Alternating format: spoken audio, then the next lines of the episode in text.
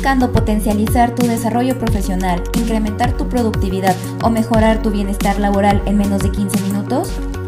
Bienvenido a tu Training Digital con Samantha Espinosa. En este podcast hablamos del recurso más importante, nosotros.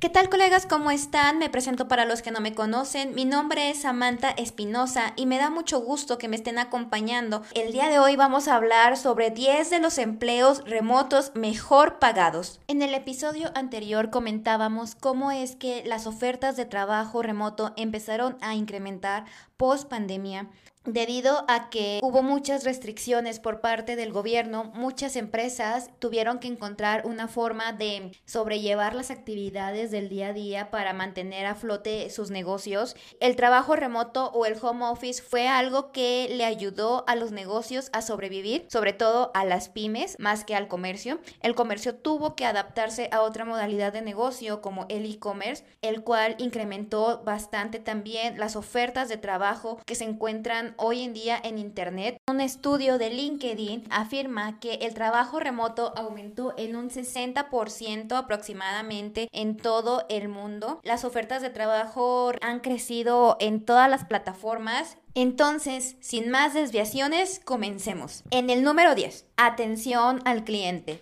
tal como un call center, pero desde casa.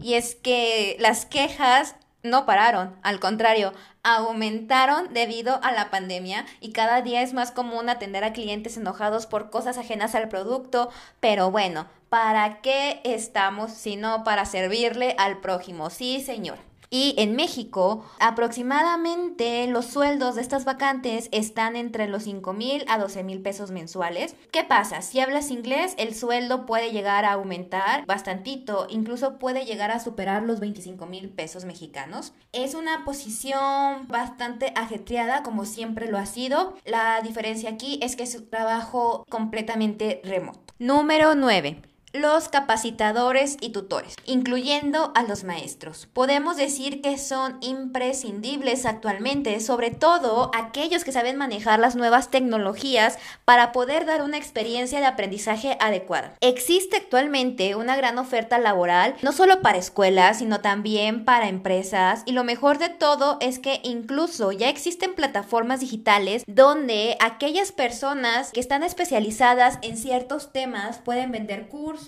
libros, asesorías escalables, es decir, productos creados una sola vez y que pueden ser vendidos en masa, lo cual aumenta los ingresos incluso si le dedicas poco tiempo o pocos días. Yo lo recomiendo mucho, sobre todo si eres especialista a grandes rasgos. Número 8. Los headhunters. La forma en la que trabajábamos anteriormente ha cambiado, de eso no hay duda. Por ende, el reclutamiento no se ha quedado atrás. Cada vez son más rentables los servicios de administración de personal, sobre todo si hablamos de posiciones muy especializadas o muy demandadas por el mercado.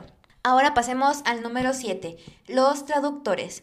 El ingreso en esta actividad varía mucho dependiendo de si hablas un segundo idioma o si hablas más. Adicionalmente también varía del trabajo que puedas hacer en cuanto a redacción y traducción. Hay mucha oferta debido a la expansión de los medios digitales. Incluso hay traductores que participan en reuniones virtuales y cobran por hora. Podría decir que normalmente el trabajo de un traductor formal de tiempo completo no baja de los 35 mil pesos aproximadamente. Número 6. Experto en email marketing. Los expertos en email marketing han existido desde hace varios años ya, pero es como si hubieran renacido gracias a la pandemia.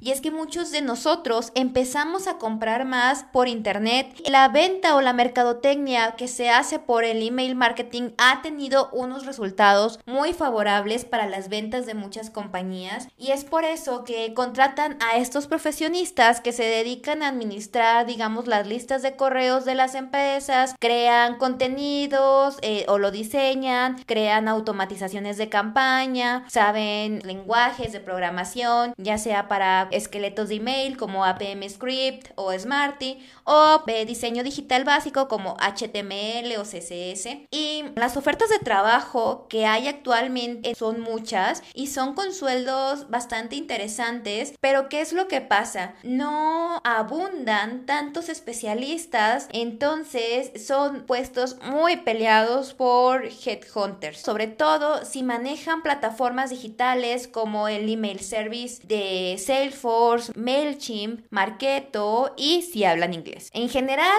todos aquellos especialistas de la carrera de marketing y relaciones públicas han tenido un gran auge o digamos crecimiento de solicitudes laborales, sobre todo si dominan los medios digitales. Es un mercado que se ha visto muy favorecido y que está creciendo a grandes pasos. La siguiente posición también requiere ciertos conocimientos de marketing y estamos hablando de los community managers.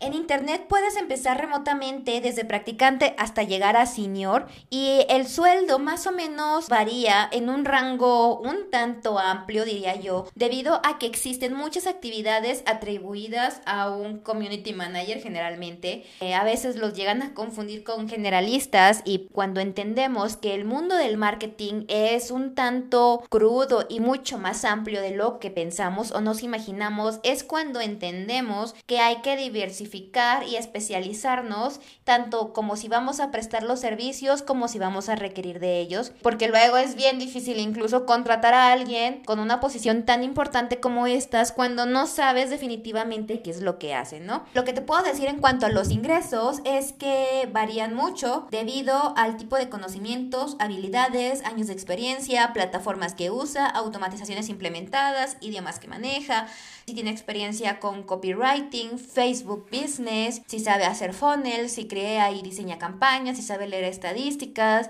si sabe administrar ads, si sabe de presupuestos, etcétera, etcétera. Como ves, no es una actividad sencilla ni que se haga de la noche a la mañana, pero sí es una actividad en la cual tú te puedes especializar y empezar a vender servicios en línea. Otra actividad similar, pero un tanto más enfocada al área digital, son los desarrolladores. ¿Y por qué digo que es una actividad similar? Porque ya hay muchos cursos en internet que puedes tomar para volverte desarrollador. La cuestión es que consigas la experiencia para poder decir que eres un profesional, pero actualmente tanta la necesidad de desarrolladores gracias al crecimiento del Internet y de la forma en la que nos comunicamos que estoy segura que vas a encontrar un trabajo sí o sí. Normalmente en los años 90 se asociaba a los geeks o a los amantes de la tecnología como nerds. ¿Y qué creen?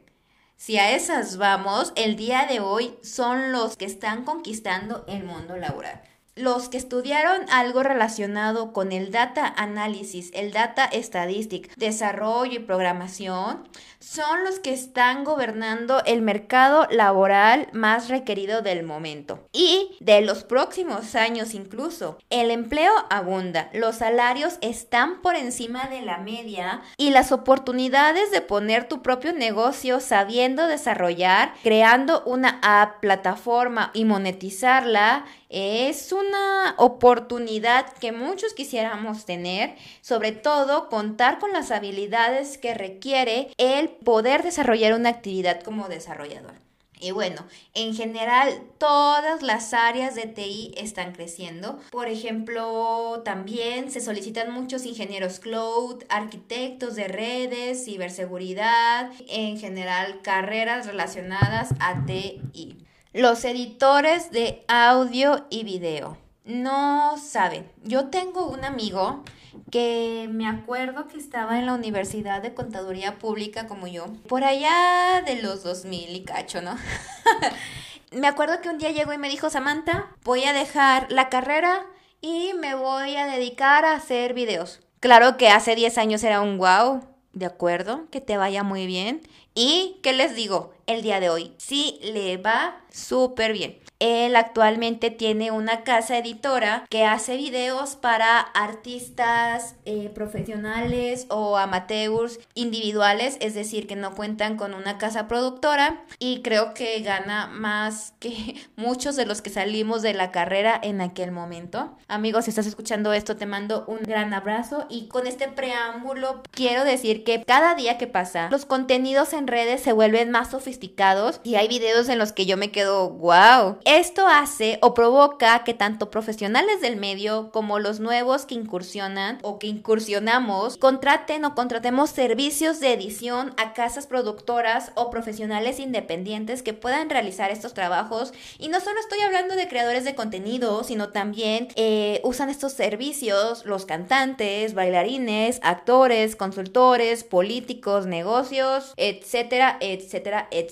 ¿Y cuál es la razón? Pues que nunca había sido tan sencillo el poder difundir mensajes, servicios, productos mediante medios de comunicación masivos como lo estamos haciendo ahora. Y ya que cerramos el tema de editores de audio y de video, hablemos de los creadores de contenido. Los creadores de contenido han nacido gracias a las redes sociales y no solamente estoy hablando de los influencers, sino de los videomakers, podcasters, instagramers incluso los gamers. Los creadores de contenido pueden tardar muchísimo tiempo en monetizar su trabajo, pero una vez que tienen su marca personal bien consolidada, la historia es completamente otra. Me gustaría aclarar que lo mencionado anteriormente no son las únicas oportunidades de formar parte de este grupo. Si creas blogs, lecturas, investigaciones, puedes vender ese contenido a revistas, escuelas, negocios. Si sabes también hacer sondeos y estadísticas, puedes vender ese contenido. Y también si sabes hacer diseño gráfico y dibujar, puedes vender o publicar. Realmente el contenido que se sube hoy en día es sumamente amplio, vasto y monetizable. Solo tienes que especificar en qué eres bueno y qué puedes crear. Y llegamos ahora sí al número uno. A ver si estás listo. ¿Adivinas cuál es la posición? El asistente virtual. Y a lo mejor te quedas con ¿what? ¿Qué pasa? El asistente virtual es la profesión número uno nacida y monetizada gracias al Internet. De hecho, si buscas en la red vas a encontrar hasta videos de YouTube explicando todo lo que tienes que hacer en relación con esta modernizada profesión, diría yo. ¿Y por qué digo modernizada? Porque la asistencia es general. No estoy hablando de un asistente personal, sino de una asistencia virtual generalizada que se tuvo que adaptar al medio y el medio en que nos comunicamos hoy, pues ¿qué es? Es virtual. Entonces, si estás buscando una actividad que priorice tus habilidades sobre tus diplomas o experiencia, esta es la profesión ideal porque aquí definitivamente hay un amplio, amplio mercado de servicios que no requieren que tengas 15 años de experiencia y que no requieren que hayas tenido un título con promedio de 10. Si lo piensas globalmente, podemos dar asistencia en Internet, WhatsApp, Zoom, correo y cualquier otro tipo que se te ocurra de cualquier profesión incluso la tuya. Si te pones a pensar cómo puedes dar una asistencia virtual con lo que sabes, créeme que podrías encontrar que realmente tienes una oportunidad amplia de ofrecer servicios. Por ejemplo, si tienes experiencia reclutando personal y no quieres ser un headhunter completo, puedes ofrecer tus servicios de asistencia a un headhunter ofreciendo eh, creación de cartera mediante redes sociales. También puedes dar soporte administrativo, creativo, técnico, lo que sea que sea un servicio puede ser vendido por internet. Y bueno, con esto me despido y cierro el capítulo de hoy. Recuerda que todos los cambios son crecimiento. Cuídate y nos vemos en el siguiente capítulo. Soso, chao.